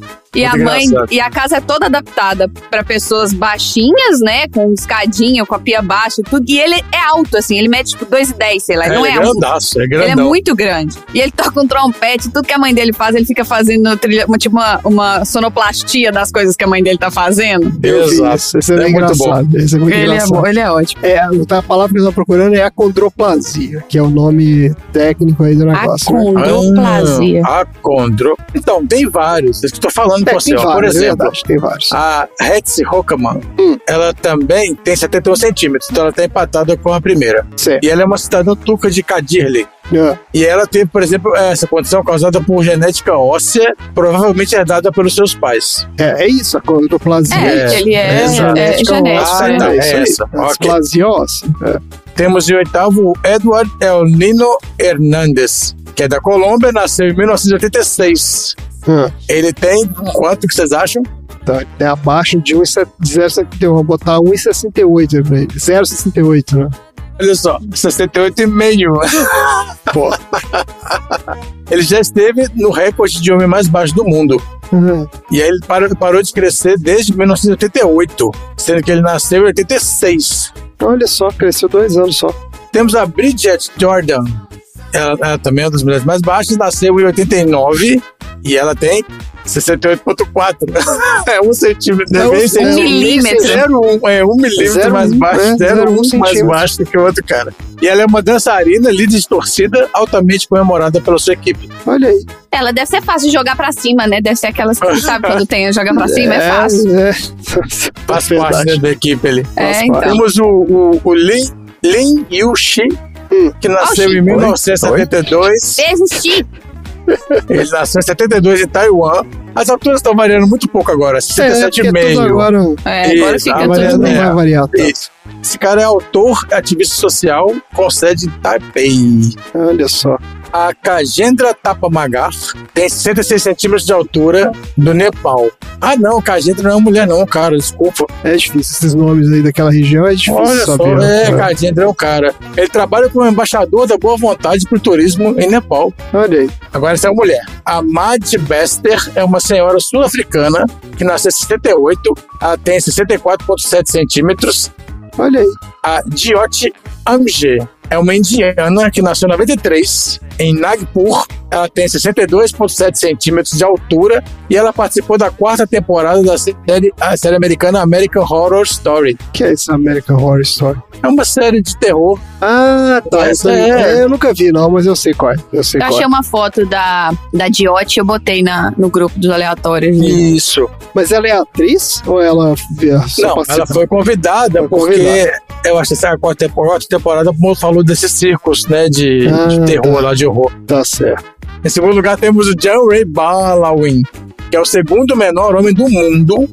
E seu crescimento parou após ele fazer seis meses de idade. Ele tinha 60 Nossa. centímetros. Gente, o meu filho tem mais, é, é mais que ele já. Caramba, cara. Cara, é absurdo isso. E ele não mudou de altura desde essa data. Ficou seis meses. 60 centímetros. E o Chandra Bahadur Dang, ele é o menor homem do mundo. Ele tem 54 centímetros, ponto 6. 54,6. Ele pesa 14 quilos e meio. Tá. 14 quilos. Isso. Mas ele tá vivo, tá bem. Tá, ele tá nessa. É o que tá na foto com a idiota. Da, de- a É, mocinha aí, ó. ele Tem nasce- cara é- de um lado e a menina é. do outro. Ele é o cara do Mas lado. ele é Ele velhinho. é o 1939, que senhorzinho. Ele nasceu É. em Então, porque 1919. a a galera que é pequenininha, ela vive, né? Vive. Vive, bem, mais. Vive bem, assim, não tem essa coisa. Mas aí, quando é maior, é, morre mais cedo. O metabolismo é muito mais alto, então tudo que vai de doença ali vai ser muito mais Vai rápido ser muito também. né? mais potencializado, é, né? Potencializado. É. Exatamente. Curioso, eu, eu tenho uma história na família, que eu tenho um primo que ele fez um tratamento pra crescer, sabia? Ele era pequenininho, ele quando tinha, a gente era novinho, né? A gente tinha mais ou menos a mesma idade, mas eu era muito mais alto que ele. E aí eu lembro disso, que eu até cheguei aí com ele algumas vezes, sabe aquelas coisas, né? De a família vai levar a criança pra de férias e vai pro hospital.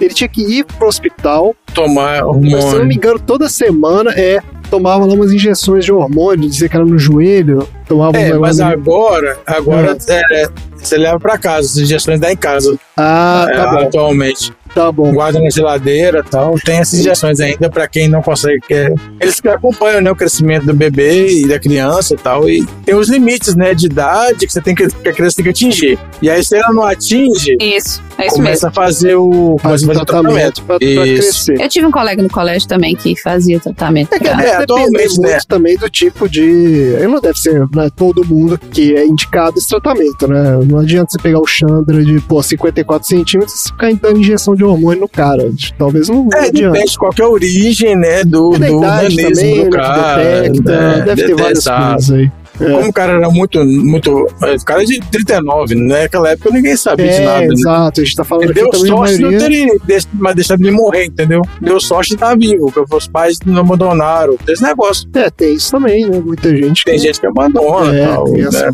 vê que, né? Pelo menos antigamente, né?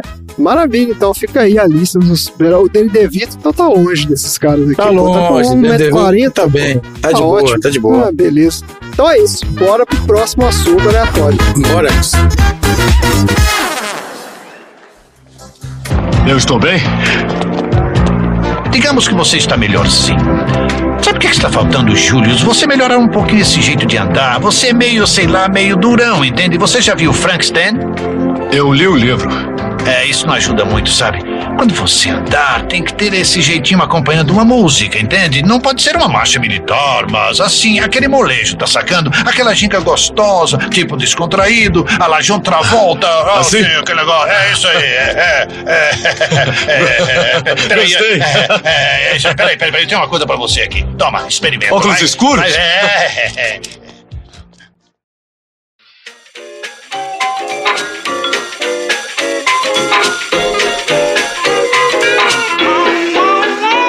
Vamos lá, X, qual é o assunto aleatório da semana? Bom, lá no filme nós vemos o Schwarzenegger trajando um look que é um, um verdadeiro crime da moda, né? O seu blazer de lã, bermudas e seu belo par de All-Stars no pé, com meias brancas, né? E é sobre esse ícone atemporal da moda e cultura que eu vou falar hoje. Não, não o Schwarzenegger, tô falando do All-Star. Ah, ah, tá bom. Olha aí, Olha, eu, eu All-Star. tenho um All-Star agora. Eu sei, o vermelhinho. Eu gostava muito de All-Star. Eu tinha quando eu era mais novo. Nunca tive. É, eu sempre tive.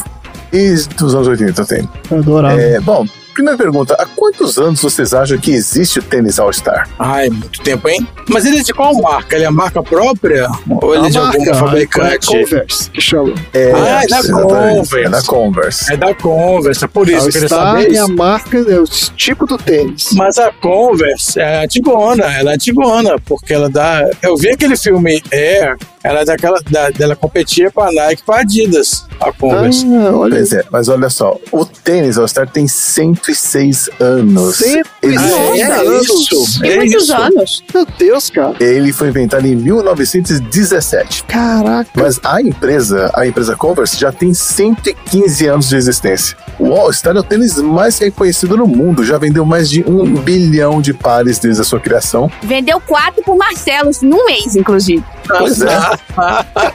Só o Marcelo colaborou com quatro. E se tornou um símbolo de estilo, rebeldia e autenticidade. Olha aí. Mas como é, como é que foi que o All-Star transcendeu gerações e continua a ser um favorito entre os jovens e os fashionistas de todo o mundo? É o que a gente vai descobrir. Boa. Tudo começou quando o Marquis Mills Converse fundou a sua empresa, a Converse Rubber Shoe Company, em 1908. Lá no início, eles produziam galochas de borracha, mas em 1917 eles resolveram criar um tênis específico para a prática de esportes. E esse primeiro modelo, eles chamaram de Non-Skids, era inovador por trazer uma sola de borracha vulcanizada antiderrapante cientificamente projetada para aliviar o peso e diminuir o impacto. Olha só! Esse tênis era feito com corpo de lona marrom e sola de borracha mais escura. Tinha tons de bege, marrom, mas já era bem parecido com o tênis All-Star que nós conhecemos hoje em dia. E quem já teve um All-Star, um cano longo, né, já viu o logotipo que fica na parte de dentro do tornozelo, né, aquele círculo com uma estrela de cinco pontas com as palavras Converse All-Star. E ao redor da estrela tem um nome, Chuck Taylor. mas quem foi Chuck Taylor? Ah, tem a assinatura dele aqui, Chuck Taylor. Tem o nome É. do cara? Exatamente, Oh. tem o nome do cara, Tem, Chuck não, Taylor. na bola lá do está. Então, o Chuck ele era um adolescente, né? Quando saiu o tênis, ele tinha 16 anos e virou fã do tênis assim que ele foi lançado. Ele, ele jogava basquete na universidade e se tornou um jogador semiprofissional do Firestone Snow Kids, um time que pertencia à empresa Converse. Isso quando ele tinha 18 anos. Mas como não dava para ganhar a vida como jogador de basquete naquela época, né? Já que a popularidade do esporte ainda estava longe de atingir os níveis alcançados posteriormente, né? Vamos lembrar que só, foi somente na década de 40 que se formou a Basketball Association of America e a NBA. Só nessa época que o basquete profissional começou a ganhar mais destaque e as pessoas conseguiram ter empregos, ter estabilidade no emprego, né? Por isso, em 1921, o Chuck Taylor decidiu trabalhar. Ele foi vender tênis All-Star para ganhar uns trocados a mais, né, divulgando esse modelo non skids, que era o tênis esportivo da Converse. E além disso, ele também trabalhava meio período como treinador de basquete. E ele era usuário do tênis, né? Então ele sabia bem os problemas que o tênis tinha. Ele vivia sofrendo com dores nos pés e bolhas, porque o tênis não tinha sido pensado para a prática do basquetebol exatamente, né? Foi então que ele decidiu sugerir melhorias no design do tênis, deixando ele mais flexível, dando mais suporte ao tornozelo. Uhum. Hum. E ele percebeu que teria uma boa estratégia vender essa versão melhorada do tênis como sendo específico para a prática do basquete. E aí ele se mostrou um excelente marqueteiro, né, promovendo tênis em clínicas de basquete pelo país e com anúncios em jornais. Não, mas peraí, mas aí ele foi, ele foi nos caras da Converse, falou assim, Sim, ó, eu vou, uhum. esse tênis de vocês tá uma merda, eu vou sugerir umas mudanças aqui. Foi isso. A história foi essa: ele entrou no, no, no escritório um dia e falou assim: "Te- tive uma ideia para melhorar esse tênis. E o pessoal ouviu. Olha só. Então, em pouco tempo, as pessoas começaram a associar aquele tênis, né, aquele modelo, como o tênis do Chuck. Era o modelo Chuck Taylor. Por isso que em 1932 a empresa finalmente decidiu incluir o nome dele no logotipo do tênis, criando oficialmente o Chuck Taylor All-Star, o primeiro tênis assinado por um atleta. Olha só. É, só que eram outros tempos, né? Ele não ficou milionário com essa homenagem, não. É isso que eu ia falar agora, porque eu tenho dúvida que os caras tenham pagado. É que deve ter pagado pro cara, mas assim, né? Uma graninha, Não, uma merreca, eles não né? pagaram, eles não pagaram. Não pagaram. Não Não pagaram nada? Tipo, Não. fizeram favor, eu vou botar seu nome aqui de favor. No basquete, o primeiro foi o Michael Jordan. A empresa até cobria as despesas relacionadas ao trabalho, né, dele. Né? Pagava uma boa comissão nas vendas também. Sim, sim. Mas não era um contrato de exclusividade, não era um patrocínio, coisa e tal. Né? Ele, ele era funcionário da Converse. Entendi, eles davam ajuda de custo pro cara. Tipo, eu te pago aqui um saláriozinho. É, tipo, ó, o seu nome tá aí. É, o seu tênis a gente reconhece. E em 1936, finalmente, né, o trabalho do Chuck foi reconhecido nacionalmente quando ele foi convidado para projetar um novo modelo de All-Star que seria usado pela equipe americana de basquete nos Jogos Olímpicos de Berlim, na Alemanha. Ah. E foi aí que surgiu o modelo na cor branca, que todo mundo conhece, né? Branca com as listras vermelhas e azul. Era o meu favorito. Simbolizando a bandeira americana. Então esse tênis foi feito para essa Olimpíada. Você tinha esse, André? Eu não lembro disso, não. Não, eu tinha um All-Star branco, mas não sei se é. É esse mesmo. É o que É, tinha a esse lista mesmo, tinha uma vermelha listrinha com a vermelha lista e uma azul azul. embaixo. É isso aí. É. É, é o patriotismo aí. Esse modelo aí foi usado pela seleção americana até 68. E até mesmo o exército americano usou- adotou o All-Star como tênis oficial de treino físico né, durante a Segunda Guerra Mundial. Foi quando eles introduziram o modelo na cor preta. Nos anos 50, o All-Star saiu das quadras de basquete e se tornou um símbolo da juventude rebelde e do movimento do rock and roll. E era usado como forma de expressão pessoal mesmo. E de e uma maneira de desafiar as normas estabelecidas. Esse negócio de usar sapato não tá com nada, eu vou usar tênis. E em 1957 surgiu o modelo cano baixo. E aí novas cores foram introduzidas também. Ah, porque antes era só cano alto. Ah, É o, o modelo original, original né? é cano alto. É. Esse eu não gosto. Tinha essa associação com os jovens, porque quando eles entravam para o exército, eles usavam estar nos treinos lá, no preparo que eles tinham lá. Então eles acabavam gostando de usar o tênis. Saquei. Na década de 60, a Converse controlava quase 80% do mercado de calçados de basquete. Com 90% dos jogadores profissionais e universitários usando o All-Star nas quadras. Olha aí. Aí vieram os anos 70 e 80, com o surgimento das concorrentes Nike e Adidas, e a Converse perdeu esse monopólio nas quadras. Sei. Por outro lado, a popularidade dos tênis disparou por causa da música, né? Os roqueiros adotaram o tênis como parte do visual, e aí a gente inclui punks, metaleiros e aí vai. E acabou ganhando uma sobrevida como um tênis para uso casual. Na década de 90, a Converse começou a desmoronar e pediu falência várias vezes, até que em 2003 foi comprada pela Nike por 305 milhões de dólares. Caraca, eu não sabia disso. Magatela. Pois é. Agora tem uma coisa interessante. Aqui no Brasil, o All-Star chegou na década de 80, né? Eu lembro bem. E era uma versão pirata. Ah, como é que chamava? Pois é, o All-Star que o brasileiro usou nos anos 80 era produzido pela All-Star Artigos Esportivos dos irmãos Raffi e Berge Catalian. Ah, Eles eram, se auto-intitularam detentores da marca no Brasil desde 79. Ué, é como igual a assim galera se do- a auto... galera do Hora, igual a galera do Hora. Ah, é Os caras mesmo, é igual a fizeram- galera do Warner. Pega a ideia e fala, "Ah, vou fazer aqui. E como é que você identifica a diferença? Porque tem uma diferença, né? A diferença entre os modelos, o original e esse- essa versão brasileira, é que na versão brasileira tinha a inscrição Converse lá no- na parte de dentro no logo, só que tinha os dizeres America's Number One All-Star. Não tinha o nome Chuck Taylor. O nome que tinha lá era Julius Sixers. E eu tive um desse. Mas qual que é a lógica? De... O cara copiava e botava até o... Fui procurar quem era Julius Sixers, não sei. O cara botou um Simplesmente nome colocaram o nome lá. aleatório, no Julius Sixties. Uhum. Agora, esse America's Number One, tenho certeza que vários ouvintes vão lembrar e falar: ah, eu tive um desse. Porque aqui no Brasil a gente, durante muito tempo, conviveu com dois modelos de All-Star, o pirata e o Que original. maluquice. Em 2002, depois de uma longa batalha judicial, a cooperativa de calçados e componentes joanetense Copper Shoes recebeu o credencial para produzir o legítimo calçado All-Star no Brasil. Então procure lá, Chuck Taylor. Se tiver Julio Sixers, é outra coisa. Julius Sixties. E é por tudo isso que o, o Chuck Taylor's All-Star é muito mais do que apenas um tênis, né? E deve manter seu status de ícone e continuar a influenciar a moda por muitos e muitos anos ainda. Eu acho que todos aqui já tivemos um All-Star na vida, né? Nunca tive. Vários. Tive vários. Nunca teve. Não, nunca. Eu nunca tive e eu ganhei um dos meninos do PDG nessa minha ida pro Brasil. Meu primeiro All-Star. Agora vai virar fã. Daí eu tive vários All-Star. Inclusive, quando eu fui pra São Paulo, foi em 2007, quando eu mudei pra São Paulo, eu usava só All-Star. É, combina com tudo. Pegava ali, é, tinha um preto, não, tinha um preto e um branco. E aí eu usava, né, alternado ali. É porque não fizeram modelo é, xadrez ainda, né? Não fizeram xadrez. tinha a história do All-Star Verde, né, que é o... Eu tenho. Ah, claro que você tem. All-Star Verde é o tênis da galera hipster. Da galera que, né, alternativa. Tem, tem um preto, um vermelho, um branco, um azul. Você tem todas as cores, Chico. Você usa com roupas Tá, Agora tem um diferentes. quatro. Vamos É, não. combinar? Não, eu já tive vários. E agora meu sonho é outro, né? Porque agora saiu o modelo é, Chuck Taylor 70s, que ele tem. Ele é baseado no modelo dos anos 70 e é muito, muito legal. Olha aí. E é muito caro também. Putz, é foda. É porque a vantagem do All-Star é que ele não é, ele era um tênis relativamente barato. Eu vou dizer que ele era barato, porque não era barato, mas era relativamente barato. Ele tá muito longe desses Nike, os outros, né? que- Aqueles tênis com amortecedor, não sei o que. O All-Star era mais simples. Então ele, o de pano, ele era mais barato. Ele tinha uma outra versão que era meio de couro também, você já viu isso? Saiu de couro, sim. Uhum. Esse eu gostava, esse era o que eu usava, era o meu tênis do, do rolê. E agora saiu aquela com a sola mais alta também, que tá sendo muito usado. É, esse é que o Dudu botou a, a foto aqui, ele realmente ele é horroroso.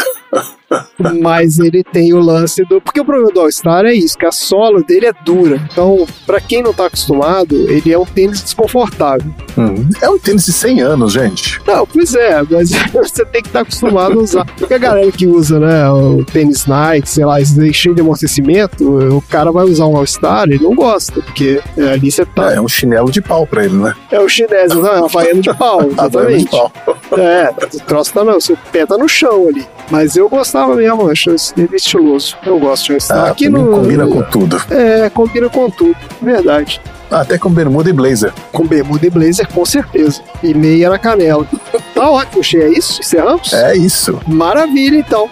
Bora pro próximo assunto aleatório.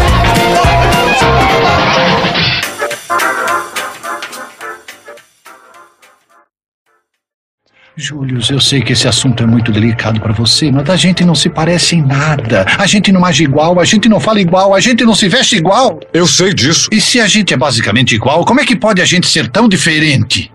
Nós tivemos seis pais. Somos partes diferentes de muitas pessoas diferentes. What you think I do to me? I don't think with you. What to do with you? How to do without you? You're my foster. Vamos lá, Marina, pra encerrar esse episódio de hoje, no seu retorno triunfal, qual é o assunto aleatório da semana? Um filme tão good vibes como esse, né? Dos irmãos gêmeos, Piadinha, Danny DeVito, Arnold Schwarzenegger. E o meu retorno a essa casa aqui, que é o Sessão Aleatória, é Ai, óbvio. Não. Ai, ai. Que pariu, Lá velho. vem. Tava tão bom. Não dormi mal. É óbvio que eu tinha que trazer um Bad Vibes Cast, né não? Ah. Olha aí. Mas eu queria só falar o seguinte, eu equilibrei. Assim como existe o equilíbrio, né, que é o Julius é um extremo e o Vincent é outro extremo, eu trouxe o Bad Vibes Cast e o Good Vibes Cast dos gêmeos. Ah, então são dois assuntos em um. Isso aí, olha só, eu quero contar sobre os gêmeos bons e sobre os gêmeos maus da vida real. Ah, então vamos lá. Só que quando eu falo os gêmeos bons e os gêmeos maus, os dois são bons ou os dois são maus, tá? Não é um é bom e outro é mal de dupla. Ah, tá bom. Não é Ruth e Raquel. Não, Não, não é, Ruth e Raquel, não é duas Ruth e duas Raquel, entendeu? Tá. E aí eu vou alternando, que aí vai equilibrando, entendeu? Beleza. Então começa com o ruim pra gente terminar com o bom. É isso. Então, olha só. E assim, gente, eu não vou aprofundar, porque senão a gente fica aqui até amanhã. É. Mas olha só, eu queria falar dos gêmeos Cray, que era o Ronnie, ou Ronald, e o Reggie, que era o Reginald Cray. Eles eram irmãos gêmeos e eles foram notórios de East London, na Inglaterra, e eles estavam envolvidos no crime organizado durante as décadas de 1950 e 1960. Eles administravam um império criminoso que incluía extorsão, esquema de proteção e envolvimento em crimes violentos. Eles acabaram sendo presos e condenados por todas as suas atividades criminosas, e eles tiveram que servir uma pena de prisão perpétua. A história deles está em livros, filmes, documentário, e eles tiveram um impacto muito negativo na sociedade inglesa nas décadas de 50 e 60. Não, esses caras eram mafiosos, então. Sim, Eram, mu- tipo- mafiosos ingleses, o Ron e o Reggie, que eram os irmãos Cray. So, Se você buscar em qualquer agregador, você acha inclusive podcasts que tem episódios sobre os caras, que assim, são muitas histórias. Tá bom. Agora, equilibrando pro outro lado, eu quero falar sobre a Catherine e a Agnes Tembo, que elas são gêmeas da Zâmbia e elas fizeram contribuições significativas para a conservação da vida selvagem da Zâmbia.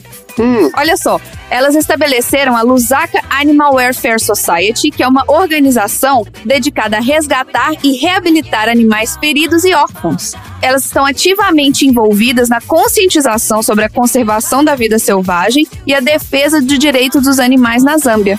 Os Olha seus só. esforços ajudaram a proteger e preservar a rica biodiversidade do país. Muito bom. Eu acho que tem- você tem que terminar com o Pepe Neném. Daí vai acabar o astral lá em cima. Entendi. Aí a gente tem os irmãos Menendez. Ah, eu conheço essa história. Esses- Nossa, esses caras aí, a Marina já tá indo. É, esses eram canibal, não é? Negócio de canibal? Eu acho que é negócio de Não, canibal, não. esse aí. Não, não. Tem uns Ah, que são, tem são que os não. irmãos Menendez. Olha só, o, o Lyle e o Eric Menendez são irmãos gêmeos que eles ganharam a infâmia pelo assassinato dos seus pais em 89. Ah, então é isso que eu achei que era. Foi um caso de grande repercussão em Beverly Hills, na Califórnia, e chocou a nação. Eles alegavam que agiram em legítima defesa devido a um suposto abuso. Mas a promotoria argumentou que os assassinatos foram premeditados e eles foram condenados pelo assassinato em primeiro grau e sentenciados à prisão perpétua sem liberdade condicional. Esse caso ele teve uma ampla cobertura na mídia, trouxe à tona nos Estados Unidos discussões como dinâmica familiar, o abuso e também a justiça criminal em casos de família. Certo. Como é que são esses, esses irmãos? Não são esses que parecem naquele filme do Cable Guy? Lyle e Eric Menendez. Cable Eu não Guy? sei quem que é o Cable Guy. É, do Cable Guy, aquele filme do Jim Carrey, que ele é um maluco do caralho. O filme inteiro vai Você passando... tá falando de todos os filmes do Jim Carrey. Não, não, não. Esse ele é um maluco do caralho no filme, ele é um sociopata, sei lá. Ah, e isso aí é um aparece stalker. durante o filme um julgamento que vai, que vai acontecendo, e aí eles vão, vão ver se tem esses dois irmãos. Eu não sei, irmãos gêmeos, eu não sei se eles mataram a família do pai, eu sei o quê. E aí no final do filme, quando, eles, quando a sentença vai sair, é a hora que o cara cai na torre de transmissão lá e corta o sinal de todo mundo, entendeu? E aí ninguém sabe o que aconteceu.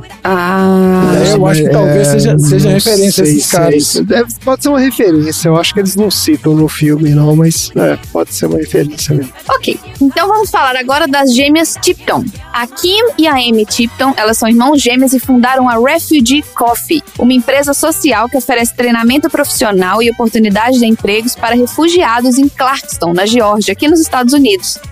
A organização delas opera um café móvel e um café tradicional, né? Um café no que é num prédio e um café que é aqueles que vão no food truck, digamos assim. E elas oferecem um espaço para o envolvimento da comunidade e ao mesmo tempo apoia essa integração dos refugiados. Por meio do seu trabalho, as gêmeas Tipton criaram uma plataforma para refugiados mostrarem as suas habilidades, se conectarem com a comunidade local e para reconstruírem as suas vidas. Pô, elas são criança? Não. Mas O fato de serem irmãs gêmeas e chamem Kim e Amy não significa que elas são crianças. Não, não, é porque eu, não, porque eu coloquei aqui o Gêmeas Tipton e apareceu um monte de foto de criança aqui, mas então não é essa, não. Procura Refugee Coffee, Refugee que é a Coffee. empresa social delas. Jogando lá embaixo de novo, vamos falar das irmãs Papan. Ah, A Christine e a Lea Papin eram irmãs gêmeas francesas que se envolveram em um terrível duplo assassinato em Le Mans, na França, em 1933. Olha só, elas trabalhavam como empregadas domésticas numa casa e mataram brutalmente os seus empregadores, a família Lancelin,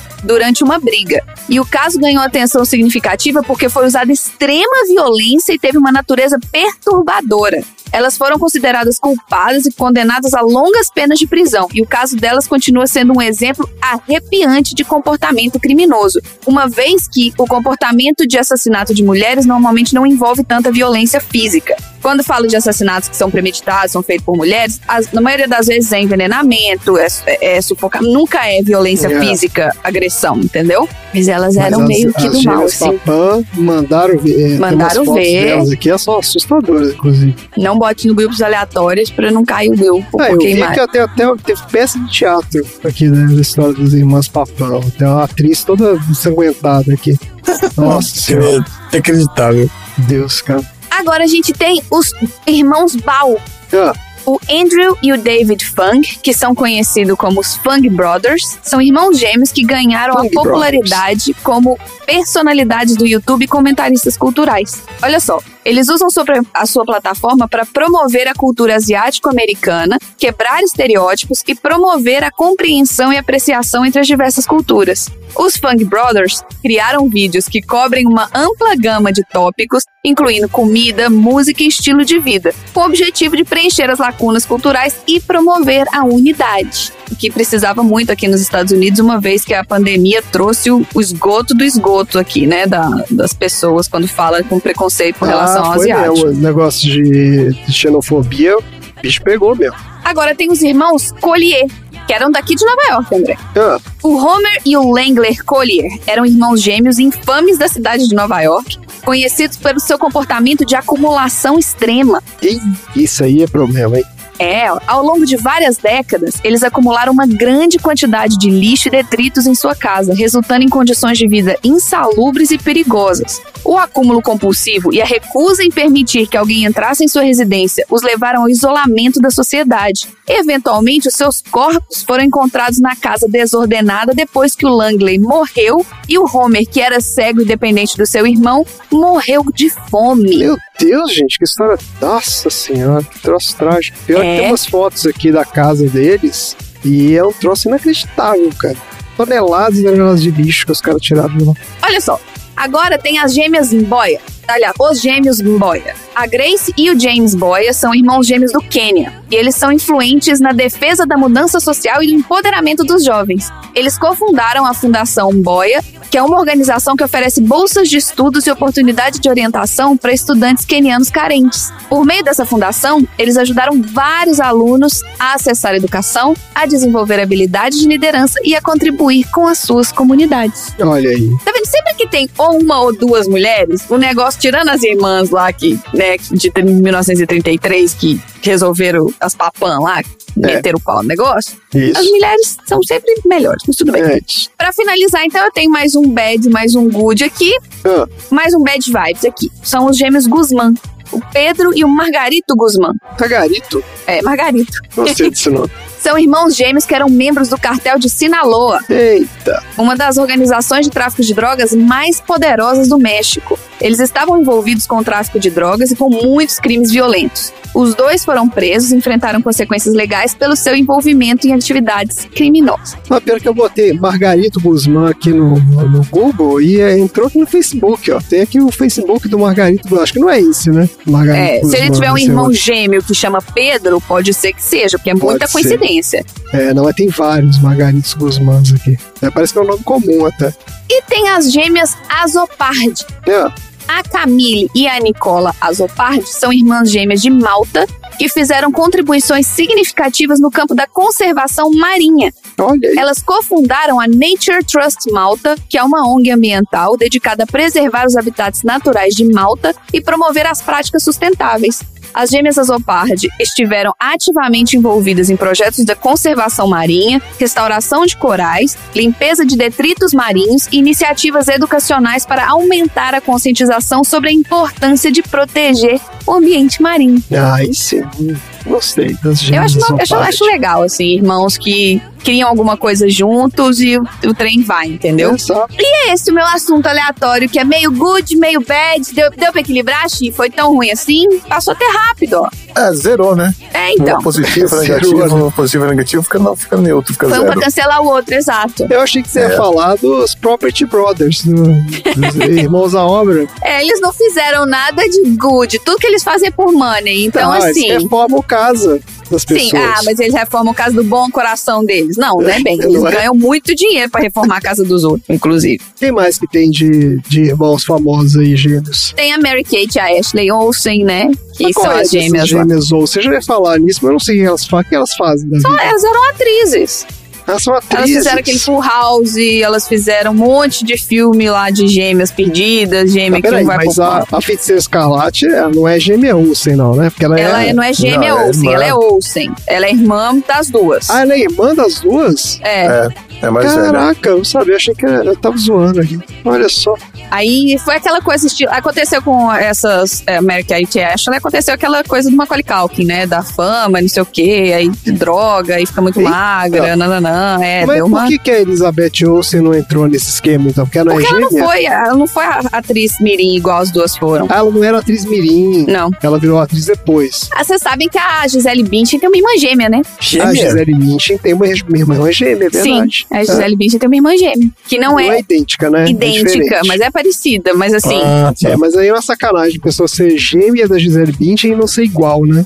Porque tava ali do lado, pô, quase. Acho que é isso, não conheço muitos gêmeos assim. Tem a- aqui tinha, a- o mesmo jeito que tinha a Mary Kate e a Ashley, tinha a tia e a Tamara, que são duas negras também que fizeram série aqui, irmãs gêmeas idênticas, blá blá blá. É, acho que é isso. E gêmeo. o- ah, o, aquele o Ashton Kutcher. Ele tem um irmão gêmeo que é completamente diferente dele. Olha só. Eu vou colocar aqui no grupo dos aleatórios a foto do Ashton Kutcher com o irmão gêmeo dele. É, pra vocês terem uma comentou noção. aqui também do Thor, tem um irmão gêmeo. Ele tem um Eu irmão acho que ele só tem parecido com Ah, irmão, ele. não é gêmeo, não, sabia? não é gêmeo, não. Mas olha aqui, eu descobri uma coisa. As irmãs Papan não eram gêmeas. Ah, não? Ah, não, eram uma era mais gêmeas? velha que a outra, seis anos. Elas só eram iguais, então. Olha aí. É bom, 1933, gente. Esse aqui Elas é são bem o relato, parecidas, não mas são. olha só. Não foi muito fiel, então. Olha Que doideira. Não, eu tô aqui, eu tô olhando a história aqui da maluquice da- que elas fizeram. tá Aqui, ó, a irmã da Mas Gisele ela era Bündchen é mais- a Patrícia Bündchen. É isso aí. Nossa senhora, tem uns irmãos gêmeos aqui. esse- O Igor e o Grintia Bogdanov. Vocês já ouviram falar disso? Não. Eu tô botando a foto deles aí. Os dois fizeram uma plástica na cara que, meu Deus do céu. Então botando foto aonde? No grupo dos aleatórios, que é o lugar certo de Tá botar Caralho, foto, eu nunca gente. vi, é. eu nunca Descobri vi. que a Scarlett Johansson tem um irmão gêmeo. É o Hunter. Olha aí. Nossa senhora. não Tem nada a ver. É, tem uma galera que tem irmão gêmeo, ninguém sabe, por isso. É, tem uma galera aqui, ó. Tem o, o Remy Malek, que é o. Como é que é? lá? O é de Fred Mercury. Ele tem um irmão gêmeo também. Que é o Sami Malek. né? Eu tô vendo se tem alguém aqui que tem irmão gêmeo famoso, mas não. É só. Normalmente é só um meu. Tá ótimo então, gente. O que, que a gente aprendeu hoje? Vamos lá. Eu aprendi que tem que empilhar dos 10 mais baixos pra ficar do tamanho do mais alto. Olha aí. É, eu aprendi que a altura do homem Você mais somou? alto da história é quase seis vezes a altura do homem mais baixo. Caramba, olha, Olha aí, galera, tá fazendo cálculo. É, Excelente, né? Excelente observação. Eu aprendi, então, que o All-Star, ele, ele tem mais de 100 anos, não é isso? Nossa senhora. 106. 106 anos. Caraca, velho, inacreditável. E 106 anos você não comprou uma vez. Pois é. Nunca, não comprei mesmo. Não mesmo. Nem, e, e não vou ficar nessa modinha, não. Vou comprar, não. É, não, você tá na modinha do, do, do suspensório, né? É, e na boina. Não, é, uma- é, uma- tá, alguma, Mas combina com alguma o modinha, All-Star, não vou seguir combina. todas, né? Cada um com Eu suas vou andar de né? modinhas, é. suspensório e All-Star, pelo amor de Deus. Ué, que não? Não dá. estiloso, ué. Mas eu não sou pra ser Você estiloso. pode ser se você É, usar não. um Star. Você tá conseguindo, é sim. Eu, não, sabe por quê? Eu uso suspensório não é porque, porque é estilo, é porque eu sinto, machu, me machuca, porque eu tenho alergia, contato com metal. Caraca, você é alergia a contato Aí eu com tenho que metal. usar. É, é, eu passava pomada, eu ficava passando pomada o tempo inteiro. Aí Olha eu só. cansei e comprei o suspensório. Tem fivelas que não são de metal, né? Tem, então de plástico, elas arrebentam rapidinho. É uma merda. É que o suspensório tem aquelas presilhas que são de metal também, né? Mas aí o contato é mínimo e não me dá alergia. Tá bom, gente. Então é isso. Chega por hoje. Fala tchau, gente.